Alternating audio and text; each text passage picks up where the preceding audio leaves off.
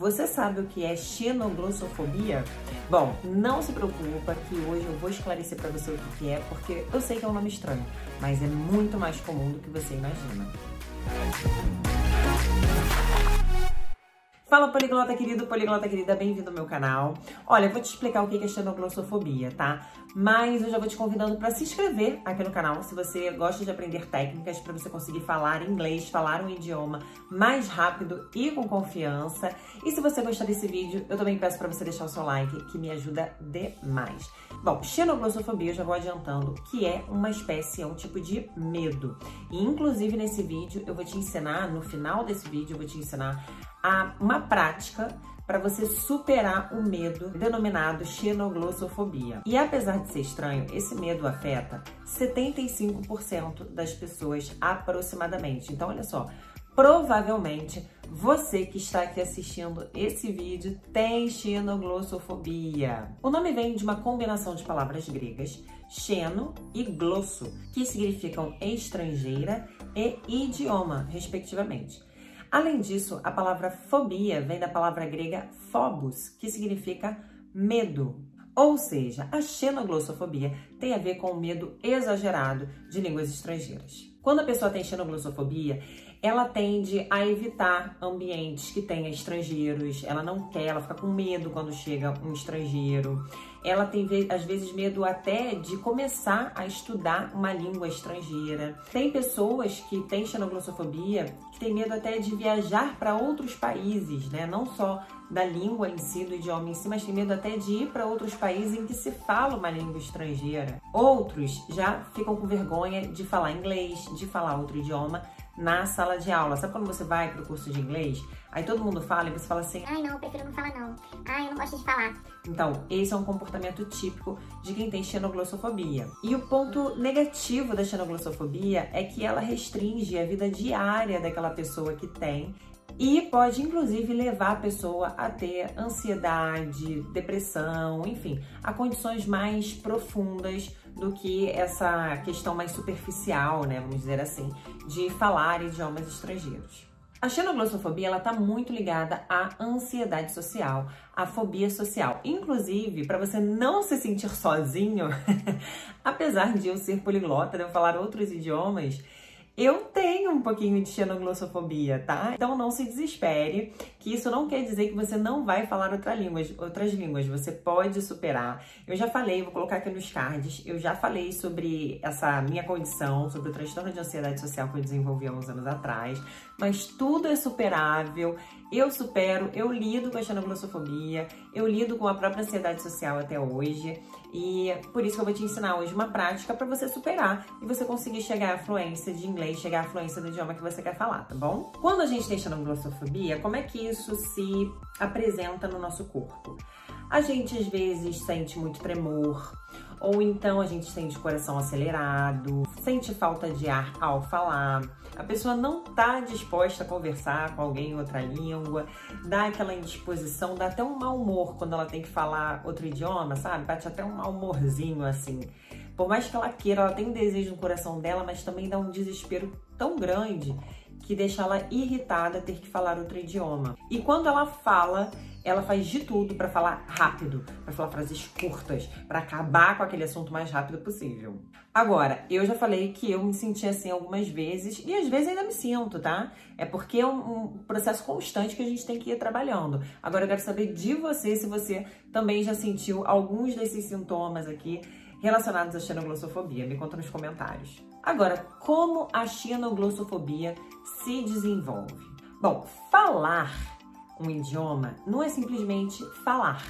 Falar está envolvido com a capacidade de memorizar, né? Está relacionado a estratégias específicas para você conseguir falar um idioma. E dentro do seu cérebro, nesse processo de memorização, estão envolvidos tanto a amígdala quanto o córtex pré-frontal. As ações de memorizar e de reproduzir o idioma interagem bastante entre si dentro do nosso cérebro. Você trabalha muito a memória, né, para falar um idioma naturalmente. Você tem que decorar muitas frases, muitas palavras, você tem que é, decorar regras gramaticais. E apesar do cérebro ser muito capaz de memorizar, mesmo quando ele não é muito familiarizado com um assunto, né? Quando ele não tem tanto conhecimento do assunto, ele é capaz de memorizar. Isso não é suficiente para fazer você se comunicar em outro idioma, certo? De forma eficaz. Você, para estabelecer uma comunicação, você precisa ouvir o indivíduo, aí você vai interpretar aquilo, você vai compreender o que o indivíduo falou.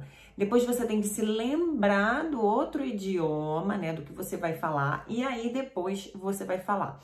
Olha quanto trabalho está envolvido no seu cérebro para você falar outro idioma. Então, assim, é um processo muito complexo e muito suscetível a erros, né, durante todo o processo de aprendizado. Então, assim, quando você tem uma preocupação excessiva, quando você pensa demais no medo de cometer erros, você tem muita preocupação com relação à sua imagem, a imagem que você vai passar, a impressão que os outros vão ter do seu inglês, ou se você tem muito sotaque, se sua pronúncia está muito ruim. Se você começa a ter essas preocupações, elas começam a entrar no meio do processo de aprendizagem, de reprodução da fala, a sua atenção ela é redirecionada para um caminho que não é o que a gente quer quando a gente quer falar outro idioma, né? Quando a gente precisa falar outro idioma, ela é redirecionada para pensamentos negativos, para pensamentos problemáticos, e você não consegue focar no idioma, na situação que está acontecendo naquele momento. Você de fato precisa falar, causando o quê?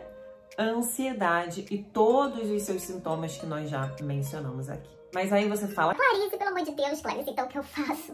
O que eu faço? Me salva, pelo amor de Deus, Clarice. Sim, eu tenho a resposta que você precisa. Aliás, essa prática que eu vou te ensinar hoje foi uma das práticas que me deram autoconfiança para falar mais inglês. Aliás, ressignificou a minha ansiedade. Às vezes eu fico ansiosa, mas eu fico doida para também falar, para praticar, para mostrar o inglês que eu tanto treinei. Então, vou passar essa prática para você, tá? Falar depende de experiência, de muito treino, de muito ensaio. E infelizmente, as escolas de inglês, elas ainda negligenciam muito a prática de pronúncia, você desenvolver experiência em pronunciar bem as palavras. E a pronúncia bem sucedida envolve justamente os sons da, da língua, a entonação, a ênfase e a fluência, você falar com uma fluência confortável, agradável e fluida mesmo, né? Como o nome já fala, a fluência. E desde o início, desde quando você começa a aprender o idioma, é importante você repetir, repetir, repetir, treinar, treinar, treinar as palavras que você aprende. Eu sei que às vezes é chato trabalhar repetição, eu sei que muita gente não gosta, mas quanto mais você focar numa palavra, num determinado conteúdo, menos chances de errar aquilo você vai ter. Melhor vai ser a sua pronúncia, melhor você vai se lembrar, mais você vai consolidar aquilo na sua memória e vai evitar o que a gente chama de erros fossilizados. O que, que são erros fossilizados? É quando você aprende uma coisa errada, da forma errada, e você fica repetindo aquilo da forma errada, repetindo, repetindo, repetindo, repetindo. E aí depois, lá na frente para consertar, vai ser um parto. Vai ser super complicado. Então, desde o início, você praticar a pronúncia da forma certinha, do jeito que eu vou te ensinar hoje, vai te trazer muita autoconfiança e ajudar a aliviar ou até eliminar a xenoglossofobia. Então, hoje eu vou fazer com vocês uma prática de shadowing. Eu tô usando olhando para baixo. Sempre gosto de deixar claro que é porque eu estou com o meu computador aqui. E esse material que eu vou usar hoje, eu inclusive vou mandar para o meu grupo no Telegram. Então, se você quiser baixar esse material, baixar esse, esse texto que eu vou ler aqui para você e o áudio, eu vou colocar lá no, no Telegram, tá bom? Então, você se inscreve ali no link da descrição e também vou colocar no primeiro comentário. Você clica lá e entra no meu grupo Telegram para você conseguir tanto o áudio quanto o, a transcrição, o PDF com o texto, tá bom? Então, vamos lá. Olha, o assunto desse texto é o passado. Então aqui a gente vai ter um texto que foca muito no passado simples. Eu também tenho um vídeo aqui no canal, também tô colocando nos cards, de um vídeo que eu tenho aqui sobre para você aprender idiomas enquanto dorme. E esse vídeo que eu tô deixando é sobre o passado, então aproveita hoje à noite, já assiste, já salva aqui esse para você à noite vir aqui, clicar nesse link e aí você também tá na descrição esse link, tá? Aí você hoje antes de dormir estuda um pouquinho, dorme e já consolida ali o passado simples de inglês, alguns verbos, algum vocabulário na sua memória. Mas vamos lá, olha. É, qual, como que é a prática de shadowing? A prática de shadowing, você ouve um texto, você ouve um áudio e você acompanha a leitura no texto. Só que a primeira vez seria uma boa você só ouvir e acompanhar, né, caladinhos. E aí você vai acompanhando, vai prestando atenção na pronúncia, de repente mais duas, três vezes, quantas vezes você achar necessário. É importante, claro, que você entenda, você estuda a transcrição, né, você estuda ali o PDF. Só que aí depois, a, a, a prática mesmo que vai te dar confiança é a prática de shadowing, que é a prática da pronúncia. O que, que você vai fazer? Depois de você ouvir a primeira vez ou duas, três vezes, que você já tiver ouvido, estiver familiarizado ali com a pronúncia, você vai ler o texto junto com o narrador, com a pessoa que está falando no texto. Você vai ler ao mesmo tempo. Olha só como é que você vai fazer, ó. So, what, what did, did, you do over the weekend? weekend? Well, well, on Sunday, Saturday, I bought I these bought new these shoes. shoes. Do you, do you like, like them? They're, They're very, very nice. How, How much, much did they cost? They, they cost $70. And, and what did you do in the evening? In the evening, I met my friends, Nicole and Kate, to, to go to the movie theater. What movie, what movie did you see? We saw, we saw the new English movie about David Bowie. After that, my friends went clubbing. But I was tired, so I didn't go with them. I took a taxi home and read a book. And you? What did you do? I, I went, to an Italian restaurant with my, my friends. We ate a lot of pizza. Did you have, did a, you good have a good time? Yes, yes we, we did. In, In fact, fact, we, had, had a great time. How did you, How get, did you get home? Did, did you, you drive? drive? No, no I, I, didn't, didn't drive. My, my friend, friend has a car, so he drove me home. So, so what, what time did you get up on Sunday? I got up very late on Sunday, about midday. How did you feel? Well, I, didn't, feel, great. I felt, really tired, but, then I drank some coffee and I felt better. Viu? Algumas palavras, teve uma aqui que eu errei, porque no meu texto, no texto tá Saturday, e ele falou Sunday, né? Então, acabei falando errado aqui. E às vezes você vai errar, né? Tipo, ela falou get up, eu falei, what time did you get on... Um, what time did you get on Sunday? E era get up on Sunday, porque a gente tenta ir tão rápido, né, acompanhar, que às vezes a gente perde uma palavra, mas não para, você continua. Eu, como já falo fluente, consegui acompanhar praticamente no mesmo ritmo. Você talvez, se for iniciante, você vai ficar mais atrás, eles vão mais rápido, você vai se confundir. Mas você vai ver que quanto mais treinar, mas assim, pega o mesmo diálogo. Treina várias, várias, várias vezes até você conseguir acompanhar tudo com eles. Treina mesmo, repetição. E aí depois, quando você perceber que você já tá uma boa fluência, que você já está acompanhando, que você está fazendo as mesmas entonações. Você viu que eu fiz as entonações, eu tentei até a minha cara assim mudar, eu perceber que eu fazia ah, blá blá blá blá, fazia caras e bocas. Então você faz também, acompanha como se você estivesse na conversa. Por isso que é importante entender o texto. E aí, depois que você já tiver assim, uma boa fluência, o que, que você pode fazer? Gravar a sua voz, lendo o texto novamente e aí depois você vai se ouvindo, compara com o áudio original, vai fazendo as correções na sua pronúncia, vai percebendo o que, que você não está pronunciando corretamente.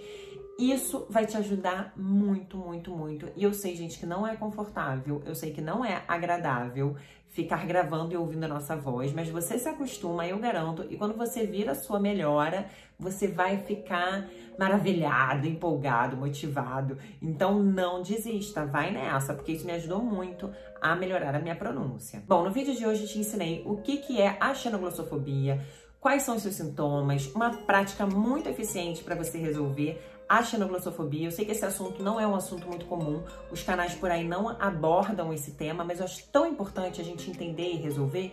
Inclusive no meu e-book, eu tenho um e-book, tá lá também no primeiro comentário e tem o link na descrição. Você pode adquirir esse e-book, que é para você se livrar da ansiedade e do medo para falar inglês em público. Eu dou lá todo passo a passo, eu dou técnicas para você colocar em prática a partir de hoje e você não sofrer com esse medo. Porque eu vou te falar, quando você desenvolve esse medo, é mais difícil. Quanto mais você deixa ele se arrastar, mais difícil, mais complicado é você eliminar, você resolvê-lo. Então já baixa o e-book, já lê, já aplica lá outras técnicas, além dessa que eu ensinei aqui hoje, lá tem outras para você não sofrer com a xenoglossofobia e conseguir falar inglês. E outros idiomas também, porque lá envolve para qualquer idioma na verdade, você conseguir falar idiomas fluentemente, sem medo de ser feliz. Me siga lá no Instagram para você receber dicas diárias de como aprender inglês mais rápido e com confiança. Se inscreva no canal se ainda não se inscreveu e não deixe de me dar o seu like se você ficou comigo aqui até agora, tá? Vejo vocês no próximo vídeo. See you guys around!